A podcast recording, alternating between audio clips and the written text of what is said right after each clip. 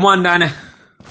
Amigos, amigas, amigues de la cadena sonora, aquí vamos transitando un nuevo encuentro, si no me equivoco, el duodécimo podcast que estamos armando. A veces sale de una y a veces cuesta, ¿no? El podcast. Bueno, ahí vamos.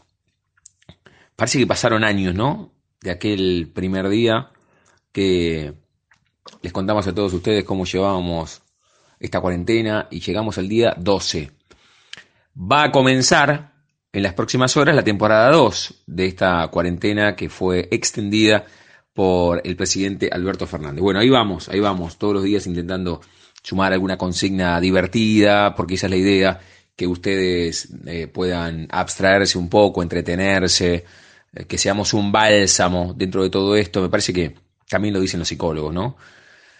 Tanta sobreinformación se convierte en infodemia, porque además creo que han mermado un poco. A mí dejaron de, de- llegarme esos WhatsApp diciendo que era una bioquímica de Groenlandia que había dicho que había 750.000 muertos más que en la Segunda Guerra. Creo que mermaron, o por lo menos dejaron de llegarme o dejé de darle un poco de bola porque si no te comía la cabeza en esta situación de encierro, de confinamiento obligatorio, de cuarentena y todavía nos quedan varios días. Bueno, vamos transitando ahora cuenta regresiva, ¿no? Hasta ese domingo de Pascuas, que será el final de la segunda parte de la cuarentena en referencia a dos periodos de incubación, ¿eh? de no sé cómo se dice bien, si incubación o incubación, no sé, en referencia a, a este virus, como dijo el otro día Alberto Fernández. Bueno, les decía, hace unos días el tópico lo propuso el turco con las comidas y el Puma sumó algo de los tres discos. Hoy Juli Sampaoli nos propone que hablemos de algunos técnicos en referencia algunas frases o, la huella que han dejado.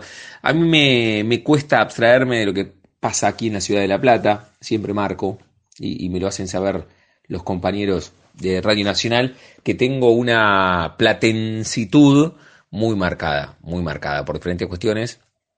Me siento muy platense, tal vez por la universidad, por las diagonales, por gimnasia y por estudiantes, siempre digo lo mismo, por la calle de las luces en los hornos cuando llega fin de año, por las celebraciones en 7 y 50, bueno, varias cuestiones que tienen que ver con esta cuestión de la platitud.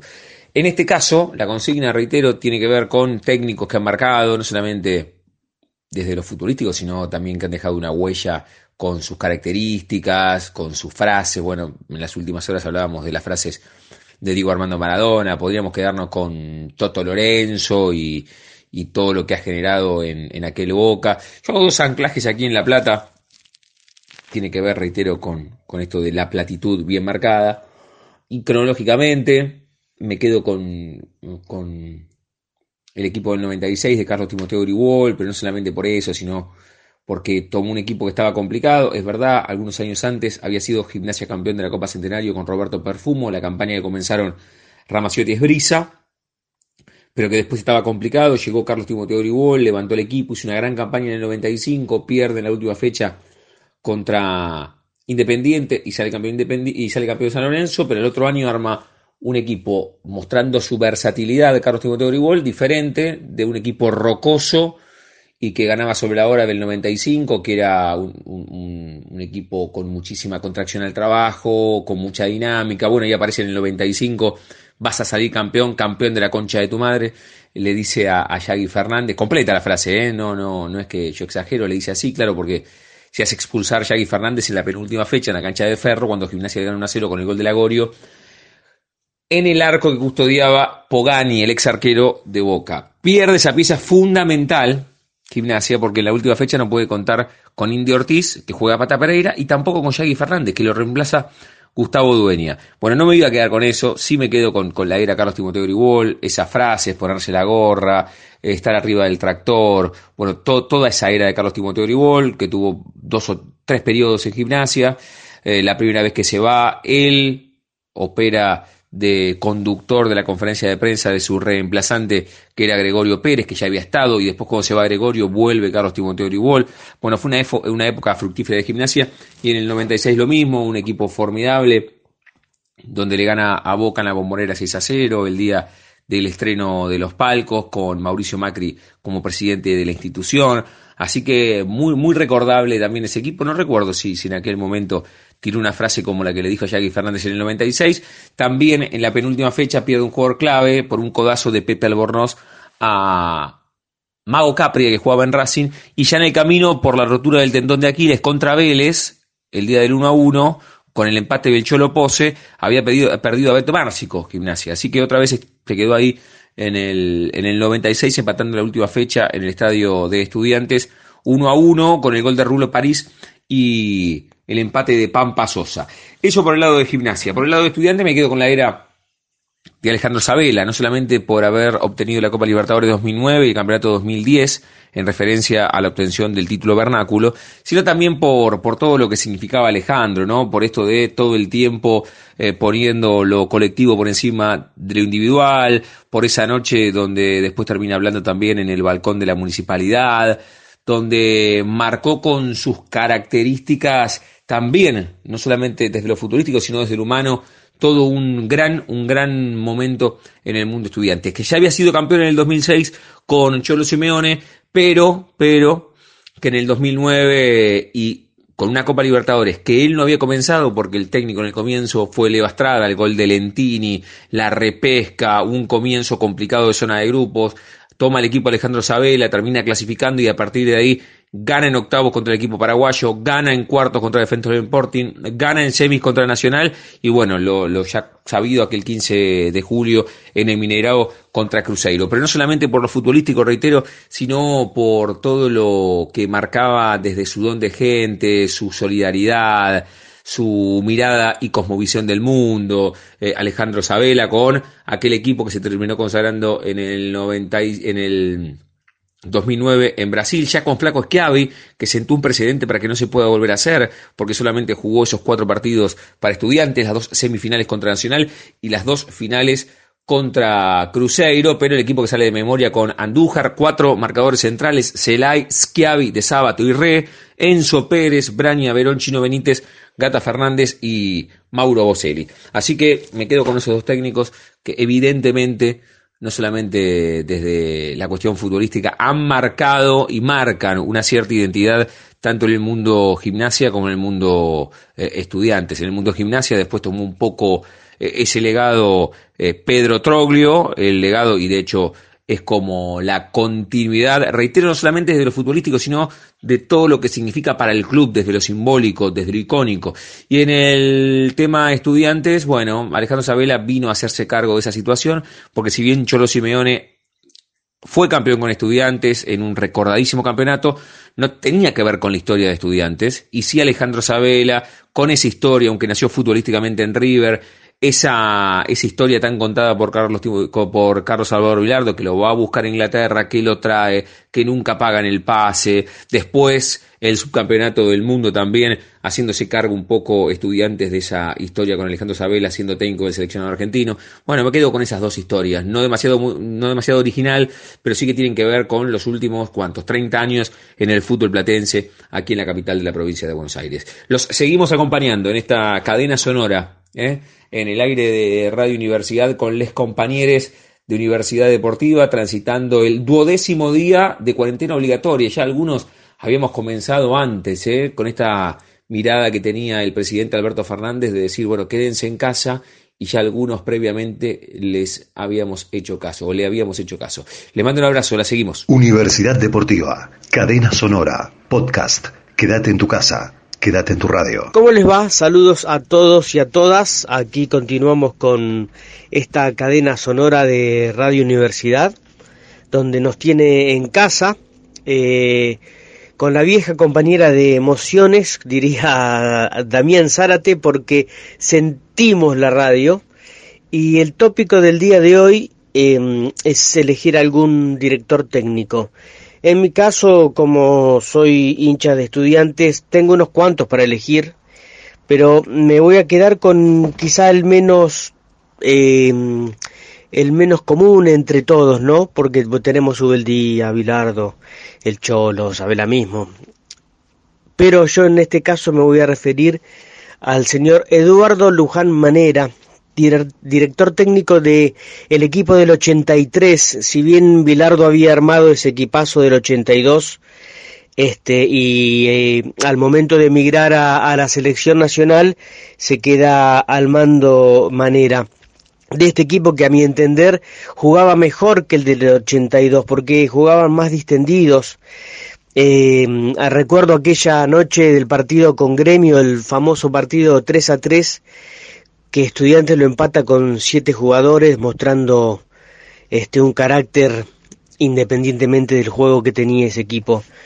Este, y bueno, y el gremio de ese año termina saliendo campeón de la Libertadores y de la Intercontinental que de no haber sido de esa mano negra o esa cosa rara que pasó esa noche, yo supongo que la historia hubiese sido distinta. También estuvo al lado de, de Russo eh, cuando les tocó volver a estudiantes eh, del Nacional B a la A. Y en aquel momento, eh, manera técnico de estudiantes que ya lo habían subido a un joven Sebastián Verón a primera eh, se tomó el trabajo de ir a hablar con la madre de Sebastián y a decirle que ni se le ocurra aparecer por la concentración con un auto porque así como había subido a primera lo bajaban de vuelta a las divisiones inferiores, que primero estaba eh, el techo. Y eso, ese ejemplo habla de lo que fue independientemente como, como entrenador, sino como persona. Así que bueno, eh, ese es mi elegido del día de hoy, Eduardo Luján Manera. Abrazo para todos y todas. Universidad Deportiva, cadena sonora, podcast. Quédate en tu casa. Quédate en tu radio. Buenas tardes compañeros, seguimos en esta cuarentena acompañándolos desde la vieja compañera de emociones porque sentimos la radio. Hoy tenemos que elegir a un técnico que represente muchísimos valores en cualquier deporte. Voy a elegir a Diego Pablo Simeone, actual técnico del Atlético Madrid, eh, campeón con Estudiantes 2006, campeón con River, con ya una larga trayectoria. Eh, para los que lo vimos empezar en el pincha, ya van 14 años de que es entrenador del fútbol y la verdad que lo ha hecho de una manera increíble.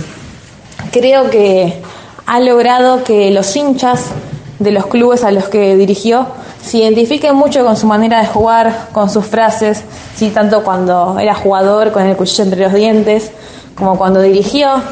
Eh, hay una que recuerdo mucho de cuando dirigió acá en La Plata a estudiantes que decía que había que ir día a día y quizás es un consejo que nos sirve para esta cuarentena. Ir día a día, plantearnos objetivos, plantearnos proyectos, armamos, armar una rutina día a día. Está bueno porque siempre lo que se ve en el fútbol se puede aplicar en la vida y este es un ejemplo de este. En River quizás tuvo el mejor y el peor campeonato de la historia, con, salió primero y después salió último. quizás no, no sea tan querido en la institución eh, del millonario, pero creo que eh, los clubes un poco más chicos como estudiantes, como el Atlético, que igual el Atlético es un club gigante en España, eh, logran mimetizarse un poco con, con Simeone, con el Cholo y, con toda esa energía que desde el banco de suplentes y desde atrás de la línea contagia a todos, a todos los que nos gusta el fútbol. Así que bueno, les dejo este recuerdo de Simeone, que es cuando termine la cuarentena, lo volveremos a ver seguramente dirigir y les mando un abrazo gigante, que sigan bien en esta cuarentena y quédense en casa. Universidad Deportiva, cadena sonora, podcast, quédate en tu casa, quédate en tu radio. Bueno, esto es una cuestión más, más bien personal, ¿no? Más bien, a ver, tiene que ver más vinculado a gimnasia, que es el club que, que yo quiero, que lo he seguido y soy simpatizante, hincha, todo junto. Eh, no, no, creo que hubo algunos técnicos ahí importantes como Al Pedernera en el 62, José Baraca sin duda en el año 70, con aquel equipo extraordinario de gimnasia este, que debería haber sido campeón tranquilamente y lo merecía incluso, este, más allá de la huelga y el problema con los jugadores que hubo en aquel momento, en el año 70, después pudo concentrar y salió tercero, pero eh, era el mejor equipo, sin duda. Eh, creo que los equipos de Gribol fueron equipos importantes. El 95, que tuvo la más grande oportunidad de salir campeón, al menos regularmente, después, bueno, se contabilizaron otras cuestiones, eh, no era un gran equipo pero el del 96 fue lejos el mejor equipo con Grigol, este, lejos. Pero lejos, lejos el mejor equipo, por más que esté el, Vélez de Bianchi, estaba River, este, Gimnasia era mucho mejor, jugaba bien, goleaba, gustaba, era, era terrible. Yo creo que Grigol es un hombre fundamental.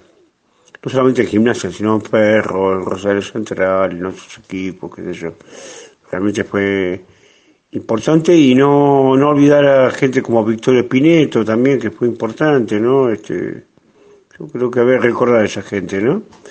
Eh, gente con mucha lucidez, que eran más este, este, maestros que, que, técnicos, ¿eh? como si fuera una especie de Renato Cesarini en miniatura, pero bueno, este yo creo que hay que recordar a esa gente también. ¿eh? Lo demás, bueno, son los nombres que ya uno conocemos. Universidad Deportiva, Cadena Sonora, Podcast. Quédate en tu casa, quédate en tu radio. Hola, ¿cómo les va? Otra vez estamos conectados en esta cadena sonora de Radio Universidad. Agradezco el pase de mis compañeros y en esta oportunidad el tópico es elegir un director técnico que nos guste o que nos, parece, nos parezca perdón, destacado. En este caso voy a elegir a Carlos Timoteo Grigol, un director técnico que pasó por varios equipos del fútbol argentino, Rosario Central, Ferro, y llegó en 1994 a Gimnasia Esgrima La Plata. Estuvo en el club Menzana hasta el 99 y no solamente dejó eh, buenas actitudes y, y muy buenos frutos en el club de La Plata, sino que además dejó enseñanzas en cada uno de los jugadores a los cuales les tocó dirigir. Una de las anécdotas que traigo para contar es, por ejemplo, cuando Chirola Romero y Potrerito Mesera habían tenido calificaciones bajas en su boletín y el viejo no dudó en ese partido no ponerlos como titulares, sino ponerlos como suplentes. También mencionar que era un personaje para calificarlo así, bastante mm, extrovertido, ¿no? Tenía, tenía grandes salidas y bueno, y también tenía cuestiones que tienen que ver con lo, con lo comprometido con el club. Eh, organizaba las fiestas del salame en estancia chica y cuando terminaban los entrenamientos también se, se ponía a veces a cortar el pasto.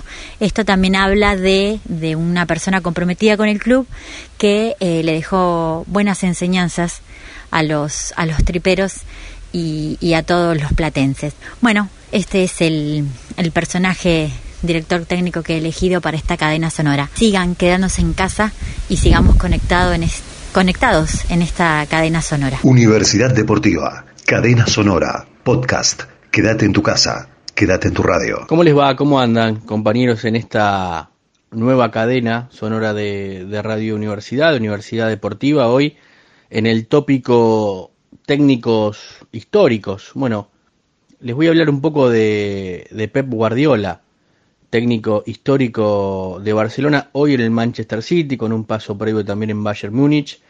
Pero la historia comenzó una vez que se retira del fútbol, hizo todas las divisiones eh, juveniles en, Barcelona, en la Masía, desde el año 84 hasta su debut eh, allí por la década del 90, un debut eh, como futbolista de la mano de Johan Cruyff, de la escuela holandesa, ahí es donde empezó a mamar y a sentir esa filosofía de juego que después pudo plasmar eh, como técnico, obviamente ganando mucho en Barcelona como jugador, pero la historia más importante es la, la reciente, eh, poco más de una década hacia atrás, cuando en el año 2007 primero comenzó siendo técnico de Barcelona B y cuando al Barcelona en la primera división le iba mal con Bangal, allí por el año 2008, la dirigencia optó por que se haga cargo del primer equipo y fue una gran decisión, obviamente,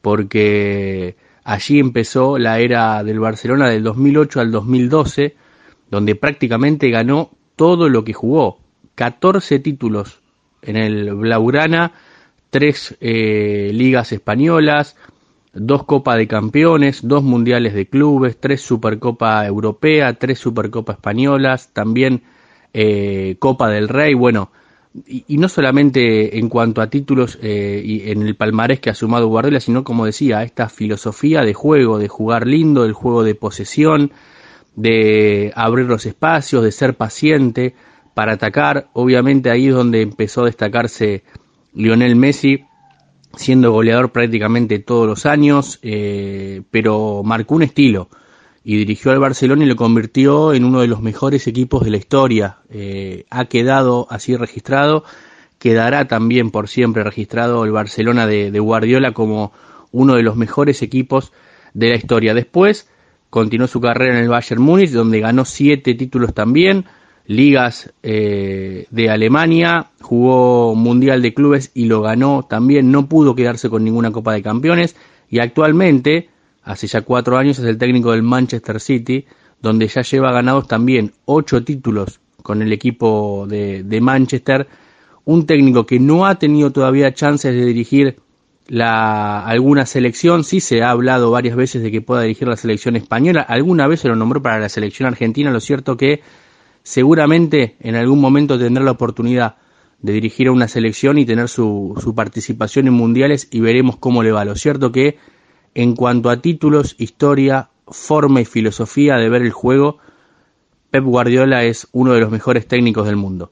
Les mando un abrazo grande y continuamos con la cadena en Radio Universidad. Universidad Deportiva, cadena sonora, podcast. Quédate en tu casa, quédate en tu radio. El saludo para todos los oyentes, para todos los compañeros de esta cadena sonora de la tira, eh, porque nosotros elegimos quedarnos en nuestras casas y así nos cuidamos a cada uno de nosotros y cuidamos a todos. Quédate en tu casa, nunca lo olvides.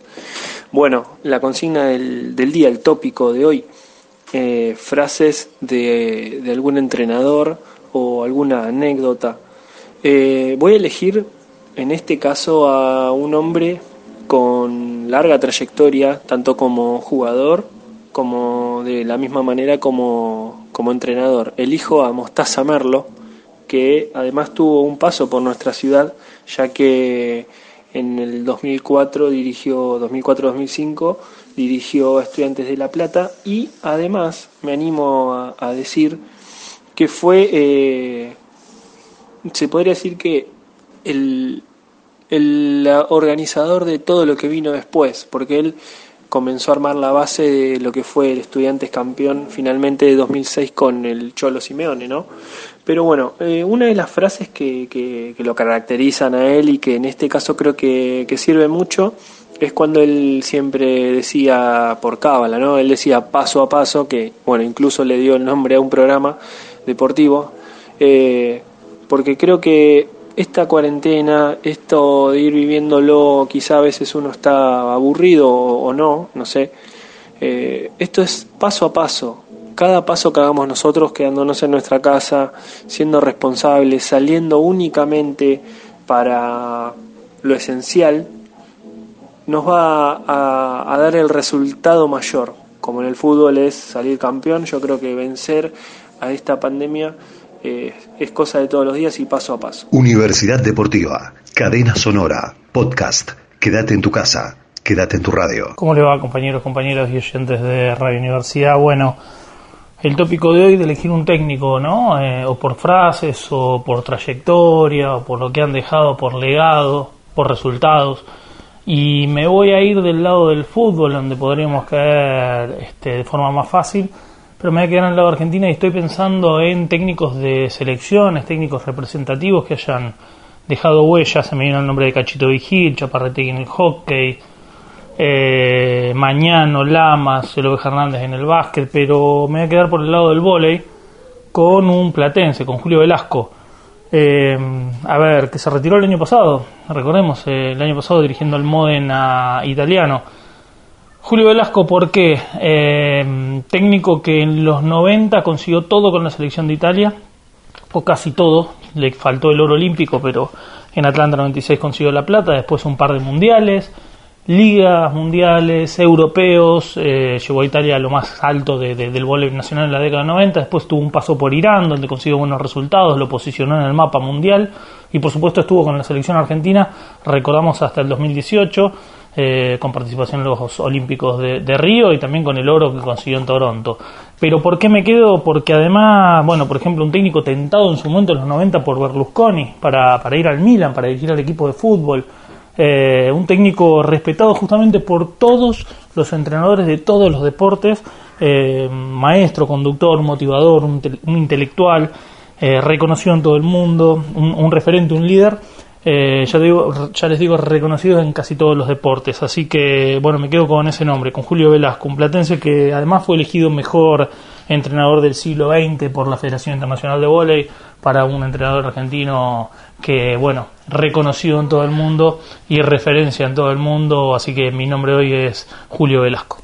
Abrazo grande. Universidad Deportiva, Cadena Sonora, Podcast, Quédate en tu casa. Quédate en tu radio. ¿Cómo andan amigos? Lasta les habla. Eh, la propuesta es interesante porque siempre los técnicos marcan los equipos. Si uno le, le gusta determinado equipo, ¿no?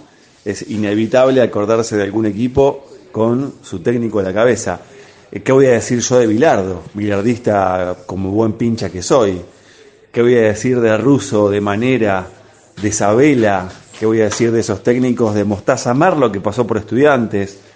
Eh, que fue uno de los que inició esa saga, ¿no?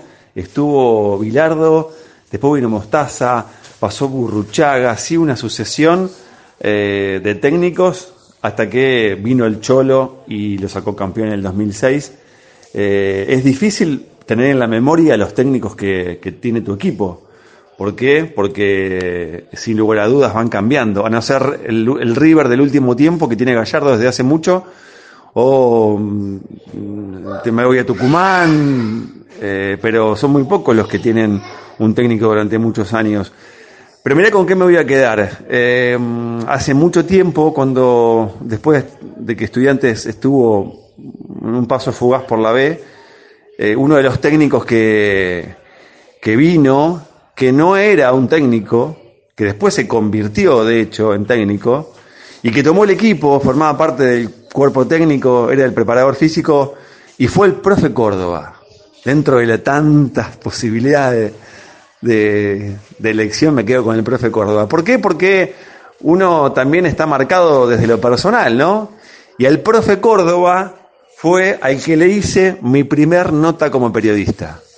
Me acuerdo una tarde en el country, en esa época no había tanto recelo por la seguridad ni por eh, meterte a preguntarle a los protagonistas, así que si no me equivoco lo hice dentro de un vestuario del country con grabador en mano, cassette, hacía calor, bermudas, si no me equivoco estaba en ojotas, remerita, grabo la nota contento y cuando estoy yendo, caminando por esa fila de árboles al costado de la cancha auxiliar, eh, saliendo del country, me doy cuenta que el grabador no había grabado. y lo que le pasa a uno cuando pasan esas cosas, ¿no? Putea instantáneamente y decís, bueno, me, me animo otra vez. Volví y le dije, profe, profe no me grabó, la hacemos otra vez y obviamente el profe hoy es un personaje y fue un personaje toda la vida y cómo no olvidarme de aquella nota por dos que le hice al profe Córdoba porque eh, la nota me la dio otra vez, volvimos a repetir las mismas preguntas, volvió a repetir las mismas respuestas y me fui con mi grabador chocho para mostrarle a eh, Fanjul y compañía en aquella FM Record de la calle 76 la nota con el técnico de estudiantes. Abrazo grande amigos, sigan con la cadena. Universidad Deportiva, Cadena Sonora, Podcast. Quédate en tu casa, quédate en tu radio. ¿Qué tal compañero? Buenas tardes para todos y para todas. Continuando con esta cuarentena, con este quedarnos en casa, con este somos responsables, con este nos cuidamos entre todos solidariamente, eh, tratando de esforzarnos cada vez más para eh, sostener este acto de amor mutuo, eh, previniendo este virus que nos viene acechando hace tiempo y que por ahora eh, como comunidad argentina lo estamos sobrellevando de la mejor manera. Y hoy para rememorar algunos de los maestros, entrenadores que nos han marcado a lo largo del tiempo, hablando obviamente siempre en el caso del fútbol masculino y Carlos Salvador Vilardo es una persona que enseguida eh, se me viene a la mente, sobre todo porque ha sido contemporáneo en la acción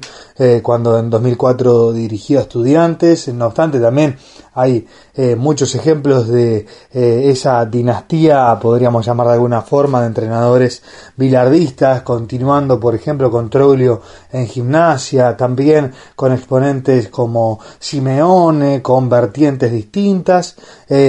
quizás ya Bielsa un poco más dibujado, porque yo era un poco más chico y más cerca en el tiempo eh, Sabela, ahora Gallardo. Me quedo más que nada con los contemporáneos, con los más cercanos eh, que tenemos hoy en día.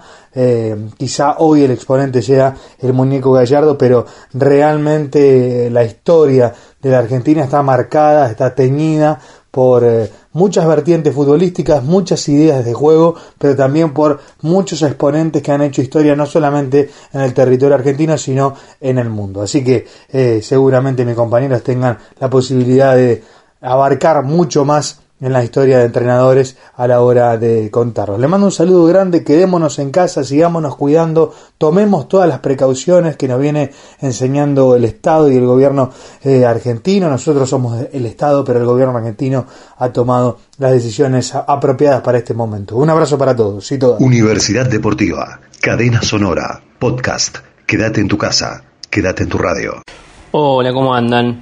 Aquí seguimos con la cadena sonora y también con esta cuarentena. En realidad con esta cuarentena y también con la cadena sonora, porque la cadena sonora nació como una alternativa a este a esta cuarentena que nos priva del aire en vivo de Universidad Deportiva. Pero hoy el, el tópico tiene que ver con, algún técnico y recién escuchaba a Ezequiel Lasta hablar de su, de su primera nota eh, como periodista que se la hizo al profe Córdoba. Yo voy a, contar una historia similar que me pasó, que también con grabador, porque en esa, todavía en, en esa época de, de, los primeros años de, de la universidad no había el, grabador digital como en estos, en estos tiempos del celular para grabar, digo. Y, me tocó hacer una nota, tenía que llevar para uno de, los talleres allí en la facultad una nota y, digo, y tenía que ser alguien conocido. En aquella época era difícil conseguir como estudiante alguien conocido. Uno decía, uy, alguien conocido, no me van a dar eh, bola. Ya, ya trabajaba eh, en, Tirando al Aro con Armando de Gaudencio, con Leo Bersesi, con Matías Traversa, allí en, Radio Provincia con el amigo Ale Tuminelo. Y, tenía el, teléfono de uno de los técnicos que, que hoy sigue siendo referencia en el básquet, como es Julio, Julio Lamas, el técnico hoy del seleccionado de Japón, fue técnico del seleccionado argentino, llegó a dirigir al Real Madrid y, venía de esa experiencia justamente en ese tiempo Julio Lamas. Lo, llamo, le digo si le podía hacer una entrevista y con el manos libre del teléfono de línea, con el grabador, grabé la entrevista. Pero como solía pasar, no sé qué pasó, que se borró. No se grabó, se borró la, la entrevista y no pude llevar esa, esa nota porque había que llevarla para, eh, creo que era el taller de radio, entonces había que, editarla un poquito, tuve que hacer otra, no recuerdo a quién fue, al, a quién le hice esa otra nota, pero me perdí la, la nota con, con, Julio Lamas, que en ese momento era una estrella mundial, se puede decir, para lo que era un estudiante de, de periodismo que recién comenzaba en el, justamente en el trabajo de, de periodistas. Así que se perdió la nota eh, con, con, Julio Lamas, uno de los técnicos, parece, emblema de lo que es el seleccionado argentino, junto con Rubén Mañano, con Sergio Hernández, eh, artífices de, esta generación dorada eh, que, que, va, que ya se terminó y que dio paso a esta nueva generación del básquet. Que tengan una buena noche, que sigan con esta también, con esta cadena sonora. Universidad Deportiva,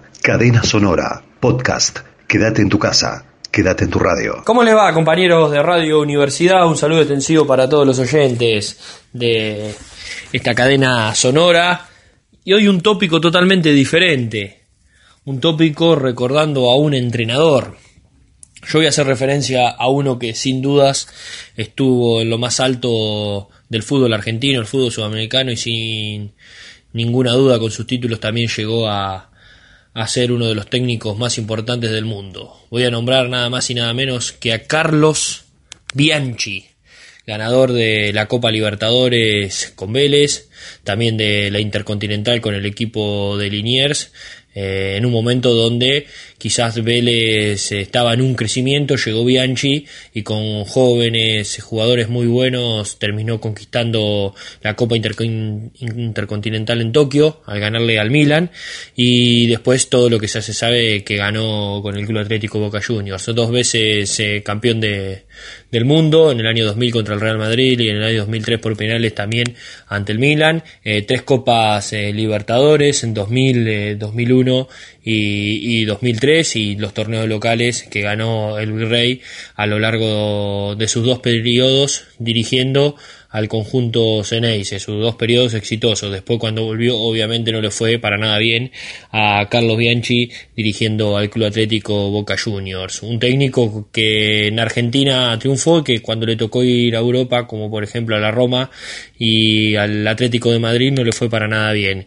Y un momento de Bianchi, no me voy a quedar con ninguno de los títulos. Voy a hacer referencia a aquella famosa conferencia de prensa que tuvo junto a Mauricio Macri cuando el expresidente de Argentina era el mandatario principal del Club Atlético Boca Juniors. Bianchi se iba, le pedía a Macri una explicación eh, del por qué dejaba de ser entrenador de Boca y lo dejó plantado sola, solo a Macri en ese momento adelante de todos los medios y de todas las cámaras. Ese momento sin duda fue uno de los más destacados en cuanto a las acciones de Carlos Bianchi por fuera de, un campo de juego. Les mando un fuerte abrazo, quédense en su casa, cuídense y mañana seguramente nos estaremos encontrando. Chao. Universidad Deportiva, Cadena Sonora, Podcast. Quédate en tu casa. Quédate en tu radio. Muy buenas tardes para todos y todas. Bueno, seguimos con la cuarentena seguimos bancando el cuidado ¿no? de toda la familia,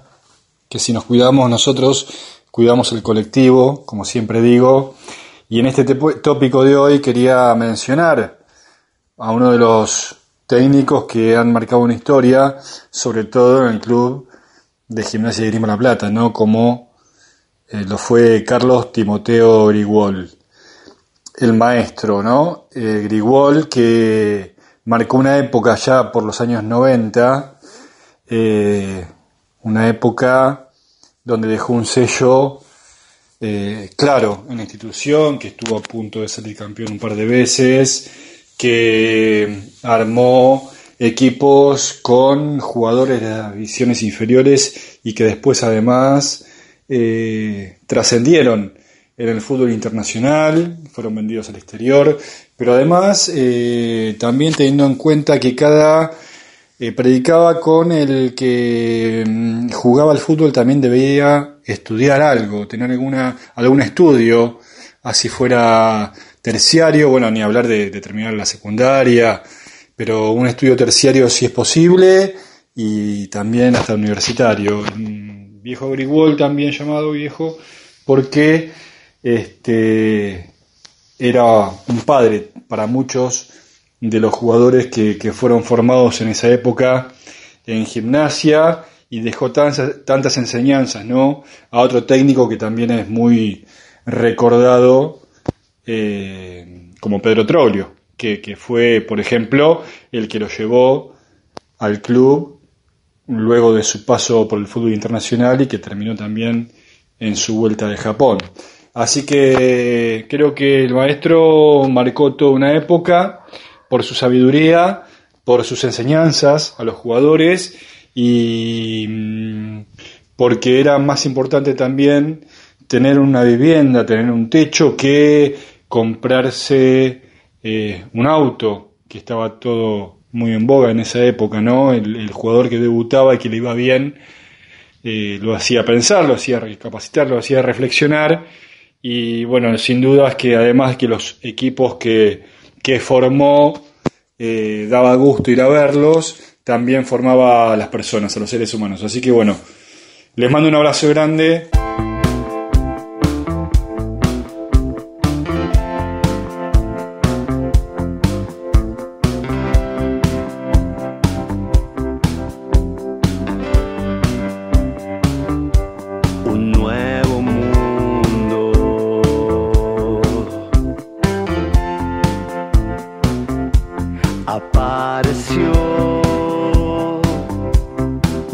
a mensagem.